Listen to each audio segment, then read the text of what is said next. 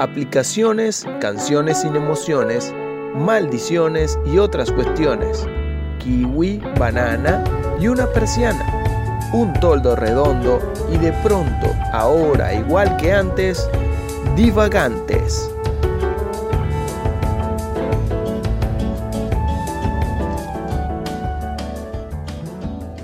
Bienvenidos a un nuevo episodio de Divagantes,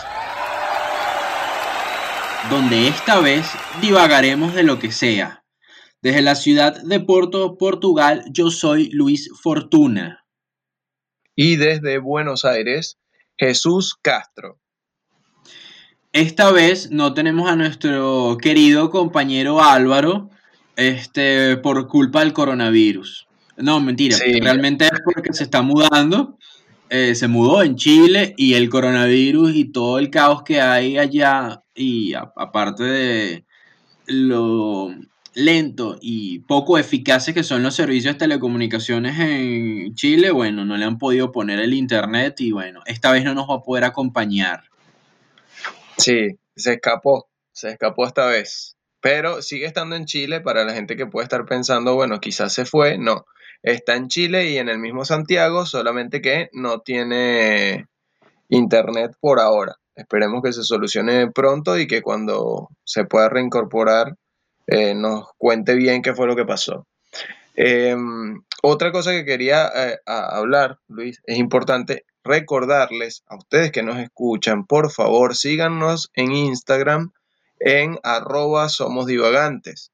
Y que recuerden que todos los jueves sale capítulo nuevo por Spotify, Google Podcast, Apple Podcast y Anchor. Y compartan, compartan, compartan, háganle llegar esto a sus amigos.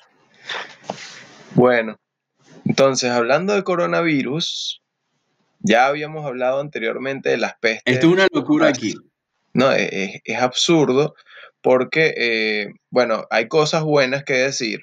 En Wuhan, que es la, primera eh, eh, ciudad que experimentó con, este, este, virus, ya salió el último infectado, o sea, ya, ya pasó los 15 días de, de verificación y de tratamiento, y bueno, ya no hay gente hospitalizada solo quedaron los muertos y bueno, el mal recuerdo de, lo que pasó al principio. Sin embargo, en el resto del, mundo está súper, súper eh, problemática la situación, sobre todo en Europa. Está muy delicada la, la situación actual.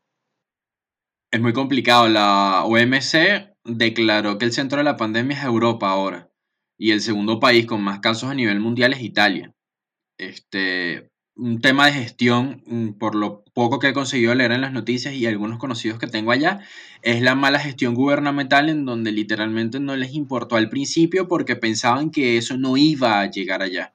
Entonces, con el pasar del tiempo se dieron cuenta que empezaron a pasar casos, empezaron a aparecer casos, eh, y obviamente por, la, por el tipo de virus este, él se contagia con tanta facilidad y se propagó, hizo una cadena ahí de contagio bastante, bastante delicada.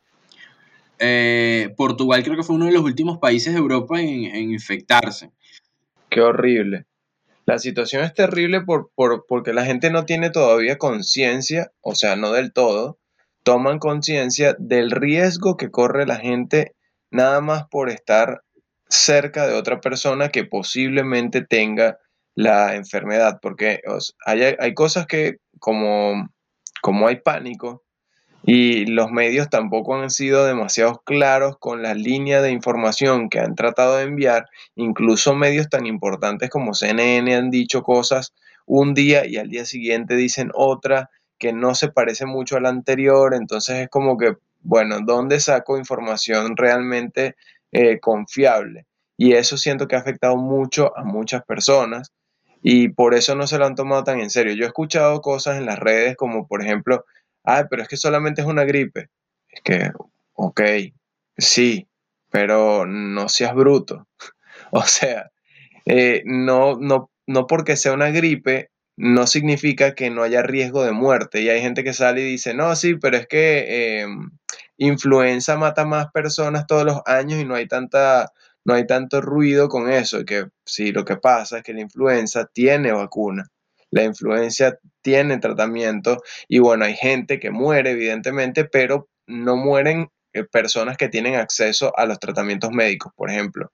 En este caso particular, la gente no está notando y, no ha querido ver que realmente el coronavirus eh, eh, es, es, algo bastante complicado. 19. Porque eso también es otra cosa que sí hay que dejar claro. Este se llama, o sea, el coronavirus es un virus que ya existe desde hace muchísimo, muchísimo tiempo. Exactamente. ¿Ok? Y este es el coronavirus, este es el COVID-19, porque es importante entender eso también, que eso forma parte del, cómo atacar esta pandemia, es el entender y conocer al enemigo, que en este caso hay que entender que, que es totalmente diferente. Y es verdad lo que dice Jesús este, la gente se preocupa por la influencia porque mata más gente, pero realmente gente porque no tiene acceso a un tratamiento adecuado para esa enfermedad. Esto es otra cosa totalmente diferente donde no existe vacuna y el tratamiento más eficaz es estar en cuidados intensivos y con una mascarilla de oxígeno. Entonces, no, no existe algo. Y puedes estar o sea, estamos hablando de que en Wanhun esto empezó en el, a finales del año 2019. Entonces, tres meses después es que la cuestión se empieza a estabilizar un poco. Estamos hablando de que no es una enfermedad la que, como la influencia, que tú te enfermas, haces tu tratamiento y alrededor de los 15 días ya estás perfectamente en condiciones de volver a tu rutina normal. Aquí no. Aparte otra cosa, el contagio de esto es muchísimo más fácil, o sea, no es eh, como por ejemplo una gripe. Para tú contagiarte de una gripe, tú tienes que estar con una persona que tenga gripe, tú tener las defensas muy, muy bajas para tú poder quedarte contagiado del, de la gripe. Eh, este coronavirus, nada, con que simplemente esté alguien, una persona en un cuarto, dos personas en un cuarto y una de ellas esté infectada y esa persona, aunque esté lejos de ti, suelte un estornudo, alguna partícula de saliva en el aire o cualquier cosa de esa, ya te contagia. Por eso es importante tomar las medidas que están diciendo, sobre todo la que se está aplicando aquí en Europa, que es quedarse en la casa. O sea, nada más van a trabajar y para su casa. Hay gente que no, que no se toma esto ni siquiera estando en situación de cuarentena real. Esta mañana vi un video que pasaron por un grupo de, amigos y, era en España. Un, ciudadano común iba caminando por la calle y la policía le dice, bueno, pero ¿a dónde vas? Y, el, tipo dice, no, no, se entiende bien qué le dice, pero la policía lo, tuvo que, o sea, el, policía haciendo su trabajo y de verdad que es admirable que se lo tomen tan a pecho porque en Latinoamérica las autoridades normalmente eh, no son no son tan abocadas a hacer su trabajo con, tanta eh, efusividad y, realmente profesionalismo, este hombre se acerca al hombre y lo, regañó, prácticamente le, llamó la atención, lo sermoneó y, estaba siendo grabado desde arriba, que no se había dado cuenta, de un edificio, y el tipo le dice, ¿cómo es posible que tú estés haciendo esto? O sea, ¿cómo tú, tú no entiendes lo serio que es esto? Esto está matando personas. O sea, tú estás jugando no con tu vida nada más, sino con la vida de todas las personas que van a estar en contacto contigo los próximos horas y días, porque no se sabe que eso es algo que la gente tampoco ha entendido o quizás es por también lo mismo que ya habíamos hablado, falta de información que sea fidedigna y que, te puedan decir, mira, esto es así y ya está, porque además también los médicos están y, los entes científicos están... Eh, experimentando cosas porque están viendo como muta también, porque es un virus, está cambiando y va cambiando y va mejorando y si está en otras condiciones climáticas puede tener otra, otra mutación distinta y puede traer otras em, consecuencias y así. Entonces, y hacerlo más difícil de combatir porque se, prácticamente es un virus inteligente, él muta según las condiciones y eso es lo que lo hace peligroso también. Sí, es que eh, se complica todo y nosotros, por el hecho de no tomar conciencia, lo hacemos aún más difícil todavía. Entonces la gente tiene que tener en cuenta dos cosas. Tú puedes estar, si eres sano, que eso la, la mayoría de la gente a la que he escuchado decir, no, es que bueno, es una gripe, etcétera, y como que minimizando el, poder de, peligrosidad que tiene el virus, eh, la mayoría está entre los 25 y los 45 años. O sea, no tienes gran riesgo de muerte tú, pero el problema son las personas a tu alrededor. Esas personas a tu alrededor que son grandes o que ya tienen alguna condición en particular, como por ejemplo eh, diabetes o tienen problemas pulmonares o tienen alguna enfermedad de, que, afecte el sistema inmunológico, eh, alguna persona expuesta por cáncer, alguna persona en tratamiento, etcétera, tiene mucho riesgo de morir sin importar la edad porque entra en contacto con el virus y el virus básicamente se lo, lo va a complicar. Y, la gente no entiende que, o sea, que esto puede llegar a pasar y que además tú puedes ser portador incluso y no tener síntomas.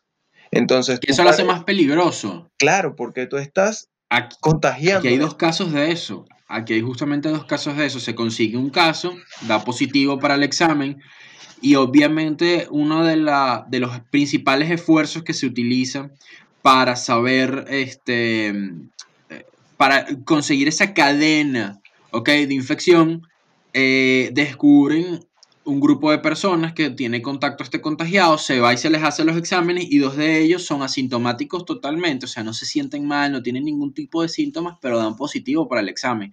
Y eso lo hace extremadamente peligroso porque estamos hablando de que eres eh, un factor de contagio y andas paseando por ahí y estás contagiando a todo el mundo y no lo sabes. Eso es súper peligrosísimo. Eso, es una de las cosas más delicadas de esto.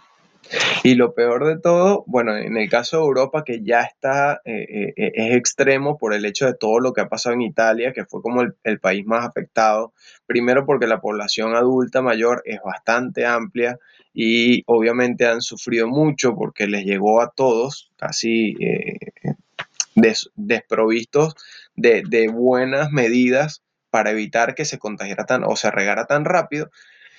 Y después están, bueno, las medidas que están tomando en España, las medidas que están tomando en Estados Unidos, las medidas que tomaron deportivamente me parecieron geniales. Hay muchas personas famosas o conocidas y deportistas importantes que están eh, con muchos problemas eh, por el hecho de que dieron en positivo. Entonces hay mucha gente como que eh, está entrando en razón en esos países en particular. Lastimosamente yo me encuentro en Sudamérica y Sudamérica no es el mejor ejemplo de eficiencia y efectividad a pesar de que tienen las ganas de hacer las cosas bien en muchos casos. No hablo de todos, pero sí hay muchos que sí quieren hacer las cosas bien.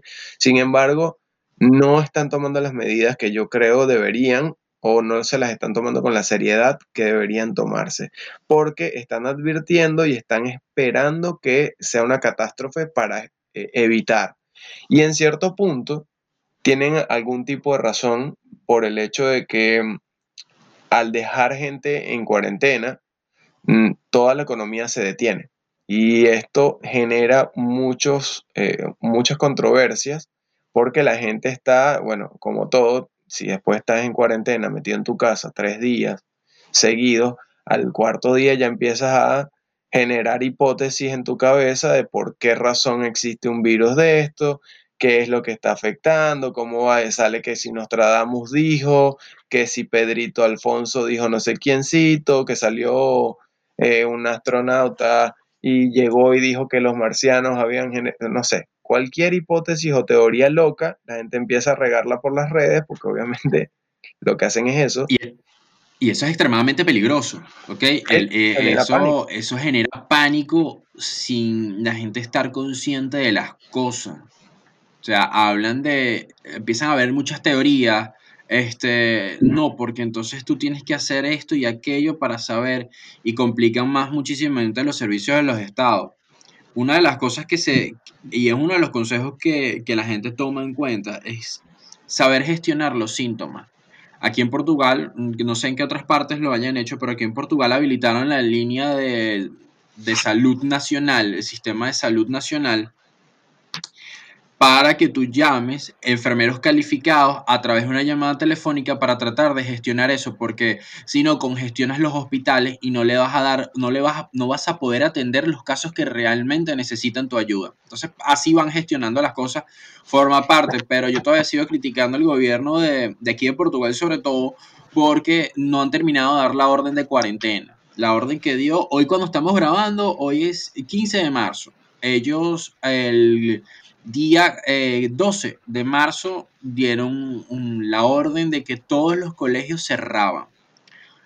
Este, fue una de las principales medidas porque es uno de los lugares, o sea, para evitar contagiar a los niños, que, es importante preservar la salud de los menores, este, y aparte, aparte por la gran cantidad, la, numerosa concentración de alumnos que hay en un colegio, es una tasa peligrosa, o sea, con que tengas un solo infectado, imagínate, infectas un colegio completo y, y es un pandemonio. Entonces, obviamente para evitarlo. Yo aquí tengo, por ejemplo, una de esas tantas cosas que han enviado que me parece que de repente puede ser que sea de utilidad para las personas que nos escuchan. Yo eh, vi que las personas menores a 9 años no existe muerto por coronavirus eh, menor a 9 años, o sea, ni contagiado. Entonces, o ellos son inmunes, no sabemos por qué, o simplemente tienen un sistema inmunológico mucho más fuerte, me imagino yo. Pero o son asintomáticos, puede ser también. Puede ser. Esa es otra cosa que quizás no se, no, se ha tenido en cuenta. Pero eh, el caso es que una de las medidas eh, de protegerlos a ellos está bueno que cierren las escuelas. Eh, más que nada no por el hecho de, que, que, la gente confunde la situación. No, lo que no quieren es trabajar. Y eso desespera un poco porque realmente cuando uno piensa que la gente suelta cada, cada barbaridad antes de pensar lo que está diciendo y el alcance que tiene, empiezan a hacer una broma y como hay pánico, se vuelve viral y llega a un nivel absurdo. Según estuve conversando con unos amigos ayer, eh, lo del papel, eh, lo de la compra de papel eh, de baño, fue Yo una broma. O sea, empezó como una broma Sí, empezó como una broma, pero después eso es una cuestión psicológica, social, que es como la sensación de quedarme sin nada y no estar preparado. Claro. La sensación de escasez total. Y, por eso locura. a saquear de papel. O sea, o sea, yo vi fotos y videos de personas con camionetas llenas de papel de papel higiénico, para que entiendan qué tipo de papel estamos hablando. Exacto, Aunque seguramente si están escuchando esto saben de dónde es, porque creo que esto pasó en todas partes del mundo. Yo creo que esto pasó en Australia, en, Australia pasó, aquí en Portugal pasó. Yo fui al supermercado, yo tengo un supermercado como a 120 metros de la casa más o menos, yo fui y no había papel higiénico. Acá todavía no. Acá la gente en eso, en eso han sido conscientes y no han salido, también es que no se, no se han sentido eh, como, como involucrados con el resto, porque obviamente Argentina está en la parte de atrás de donde están todos los, países y no está tan cerca de tantos países. Este país tiene la capital casi que en la mitad de, del territorio y en un borde pegado al río. Entonces como que realmente para que entren en, conciencia de, en las fronteras no están tan próximas, porque lo, más cercano por frontera viene siendo Uruguay, entonces, que es un país pequeño también. Entonces, acá en Argentina, el consumismo de, por lo menos, de papel higiénico, no. Lo que sí se agotó fue el alcohol y el alcohol en gel, que viene siendo el antibacterial. Se, acabó Aquí yo tengo dos cosas que decir con respecto a eso. Una de esas es que traigo muy bien el recuerdo porque para los que no conocen a Jesús, eh, nosotros nos conocimos trabajando en una agencia de viajes. Bueno, nos conocimos antes, pero nos hicimos más amigos trabajando en una agencia de viajes y resulta y acontece que él siempre tenía en su bolsillo un pequeño spray que él lo llenaba con gel antibacterial y se lo echaba siempre. Es una de las cosas que más recuerdo de eso. Que digo, coño, es el carajo era un visionario ese entonces, desde ese entonces él dijo, algo malo va a pasar, mejor yo vengo preparado. Hermano, el nombre Jesús no es gratis. Uno siente pálpitos y cosas. no, pero ah, bueno, tengo, te sientes que te palpita. Pero no sientes que con el nombre hay mucha responsabilidad y que tienes que hacer algo importante. Coño, marico, convierte el agua en vino por lo menos. Eh, cerveza. Fuera, fuera de juego, sí, sí, siento que, que eso es algo que, que, estaba conversando hace, hace unos, unos años atrás con mi mamá y ella, ella me decía, porque obviamente yo nací miércoles santo, o sea, mi mamá no podía, o sea, no había podido concebir hijos y estaba ya entrando a los 35, 37, algo así, no me acuerdo. Y el caso es que eh, como que rezó mucho y yo nací miércoles santo, entonces evidentemente ese era como que, ¿cómo no le vas a poner Jesús?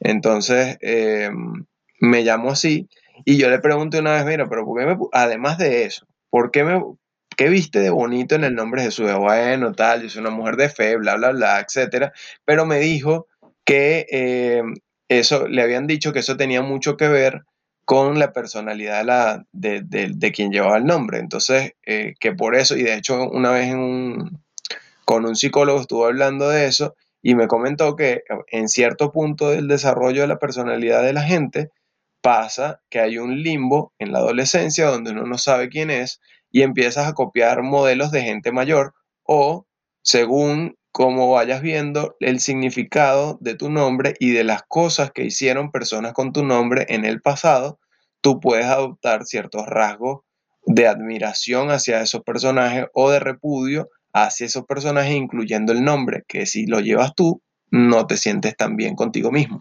Entonces, por eso me, hizo referencia a los nombres de esos compuestos que la gente pone, como por ejemplo eh, John Michael, eh, Yasuri Yamile, ese tipo de cosas que no existían que, se inventaron. Mira, yo te voy a poner un nombre, así como me imagino la gente en el inicio de la historia poniéndole nombre a los objetos. Y que no, bueno, esto se va a llamar zapato. Y bueno, ok, zapato. ¿Pero por qué? Porque viene de tal palabra que puede significar esto. Y así, esos nombres raros que no tienen ningún tipo de significado, bueno, generan un problema en, en la personalidad de la gente. Y nos fuimos del coronavirus. divagamos un poco. Ah, el otro que iba a decir, el del coronavirus, de lo del gel, que hay casos de los españoles que cruzan la frontera y vienen a comprar las cosas aquí a Portugal, gel, mascarillas, alcohol y ese tipo de cosas, este, para, para abastecerse ellos. Pues eso sí es un poco chismo porque nos está dejando a nosotros sin mercancía, pues. es, complicado. Es, inconsciencia. Esto, este tipo de situaciones, yo siento que lo bueno que nos están dejando es que la gente está sacando sus miserias y está demostrando que socialmente, o sea, la sociedad... Se lo el coronavirus, Hay gente que es muy inconsciente con respecto a eso. Está desarrollado, o sea, no, no tienen ningún tipo de conciencia. Pueden hablar varios idiomas, pueden haber ido a universidades, pero no tienen, no son gente. O sea, realmente no son gente. Es un llamado muy importante que yo hago y, es importante. No aplica nada más para Portugal, sino a todas partes del mundo. Señores, cuando digan cuarentena y para quedarse en su casa, es quedarse en su casa, no son vacaciones. Eh, a mitad de esta semana que pasó, eh, empiezan a dar la orden, empieza a haber problemas, todo el mundo empieza a entrar en este pequeño, en el inicio del pánico con respecto a la situación. Empezó a ser mejor clima y la gente fue a la playa fotos de las playas llenas de gente, porque bueno, como está haciendo un clima, señores, no es. Esto no es. Bueno, son vacaciones.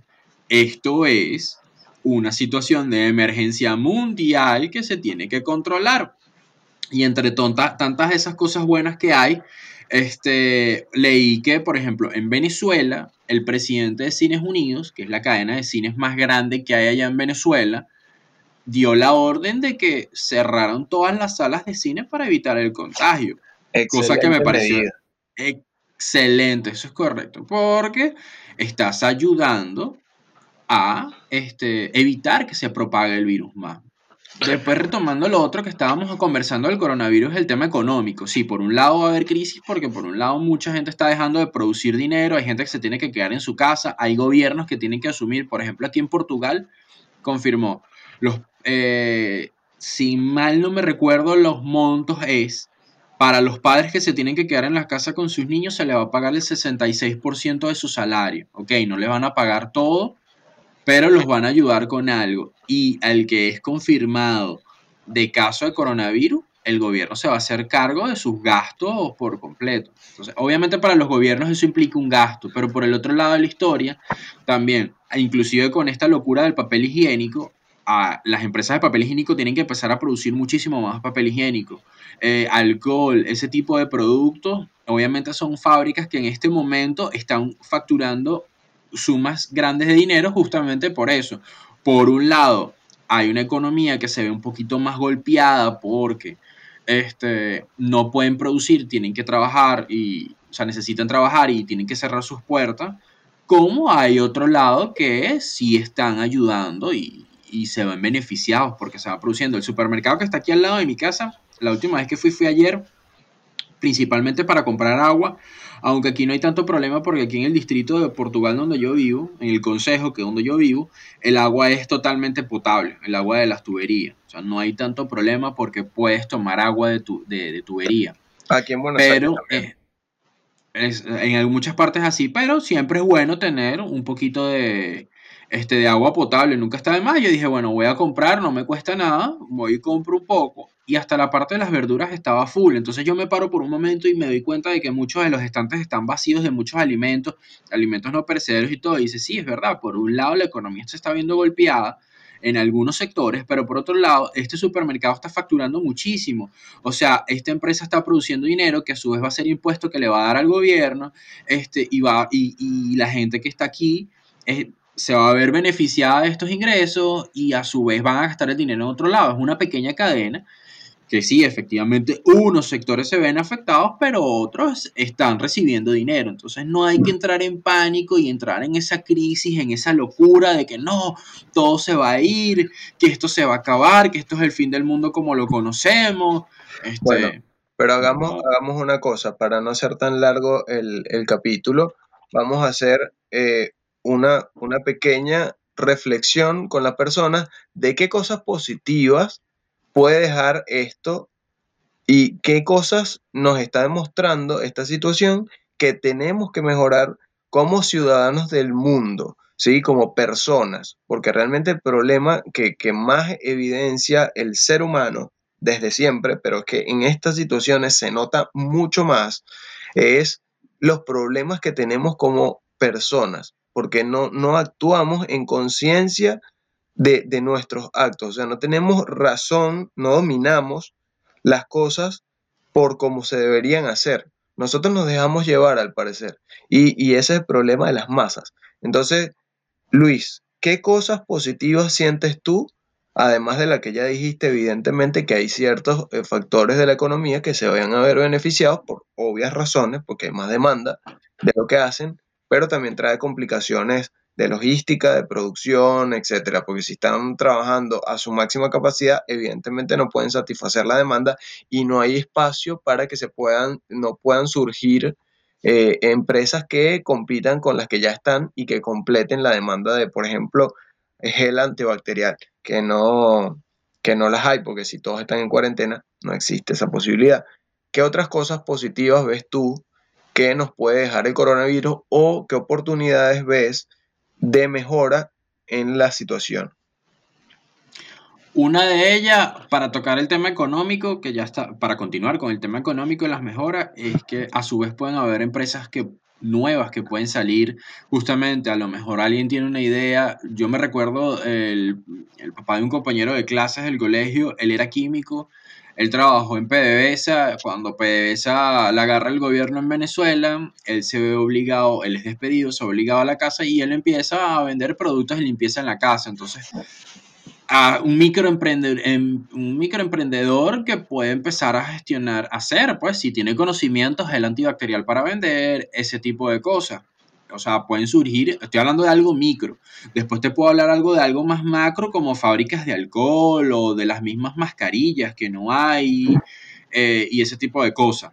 Eso es el lado de vista, desde el punto de vista económico, ¿ok? Eso es una de las cosas que más, este, que más puedo resaltar con respecto a los beneficios, beneficios, entre comillas, ¿ok? Que puede traer una epidemia, una pandemia este, de este tipo. Yo siento una la otra.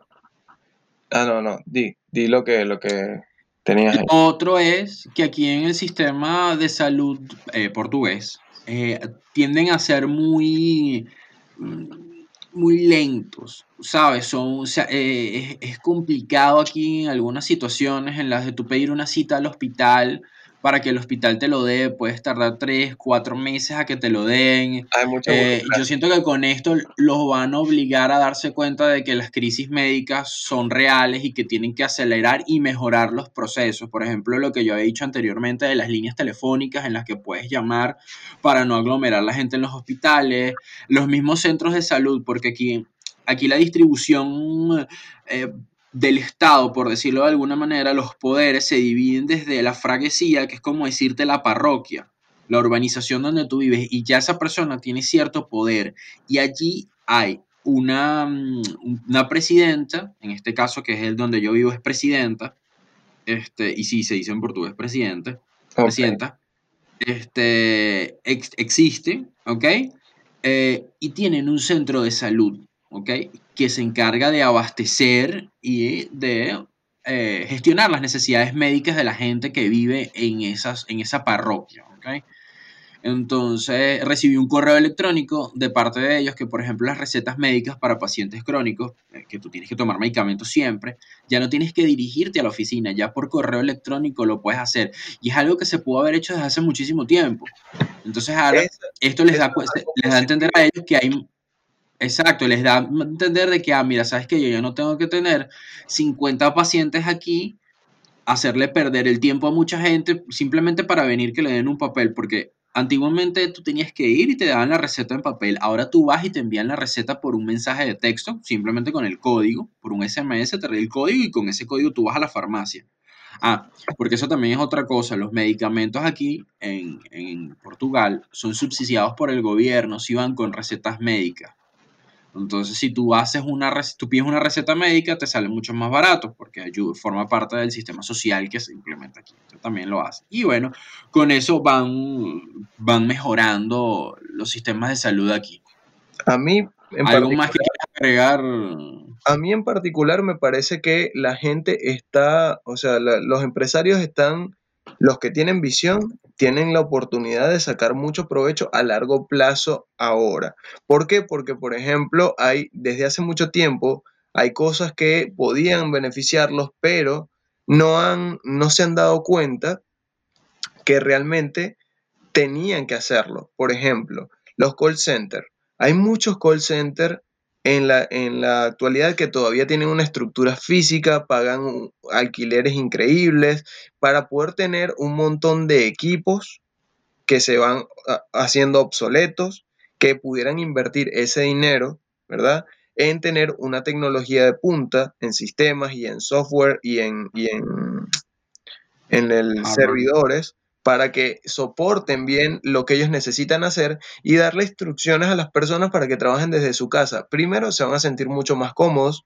Segundo, eh, eh, son medidas que están tomando acá en Argentina, por ejemplo, en varios call, están considerando dar en home office a muchas personas para que sigan con el, con el trabajo, pero que, que, que sea desde la casa, si no se arriesgan tanto porque tienen que viajar, tienen que llegar al sitio, son muchas personas en un mismo lugar, etcétera, etcétera eso me parece genial y ya en Estados Unidos se venía implementando desde 2016 que muchas de las empresas grandes, incluso Apple, tenía reducción de personal físico en una, en una sola eh, centro de, trabajo, sino que empezaron a dar más home office, eh, la gente, de, sobre todo la gente de tecnología está como más clara en eso, ¿no?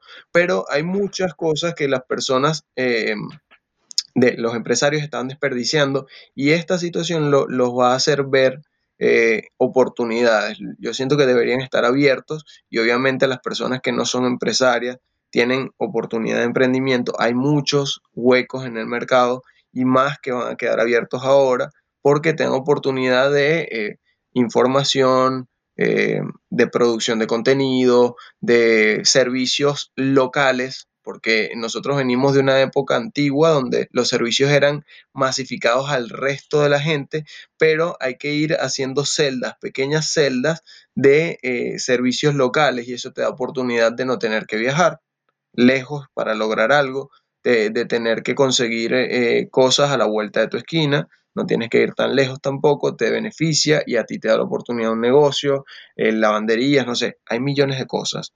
No queremos hacer este capítulo tan extenso y ya de hecho creo que se nos fue la mano hablando tanto porque es que realmente es una situación bastante preocupante y no queremos que eh, ser eco de, de toda la, el pánico que está eh, ocurriendo en redes sociales y, y, en el mundo en general pero eh, sí queremos que todos tengan conciencia de que hay mucha oportunidad de mejora, solamente aprovechen la gente que está en cuarentena para reflexionar no solamente el hecho de, qué situación tan grave el hecho de una enfermedad, no.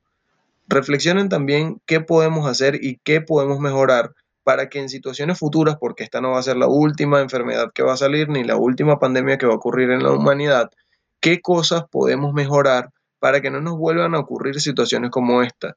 Compartir vasos con gente, con múltiples personas, siempre ha sido acá, lo digo por acá, por Argentina, porque les encanta el mate y el mate lo usan, es tradicional que usen la misma bombilla, que es, un, es como un pitillo, pero metálico, creo que lo habíamos hablado en otro capítulo, de acero, y se lo pasan de boca en boca personas que ni, ni se conocen.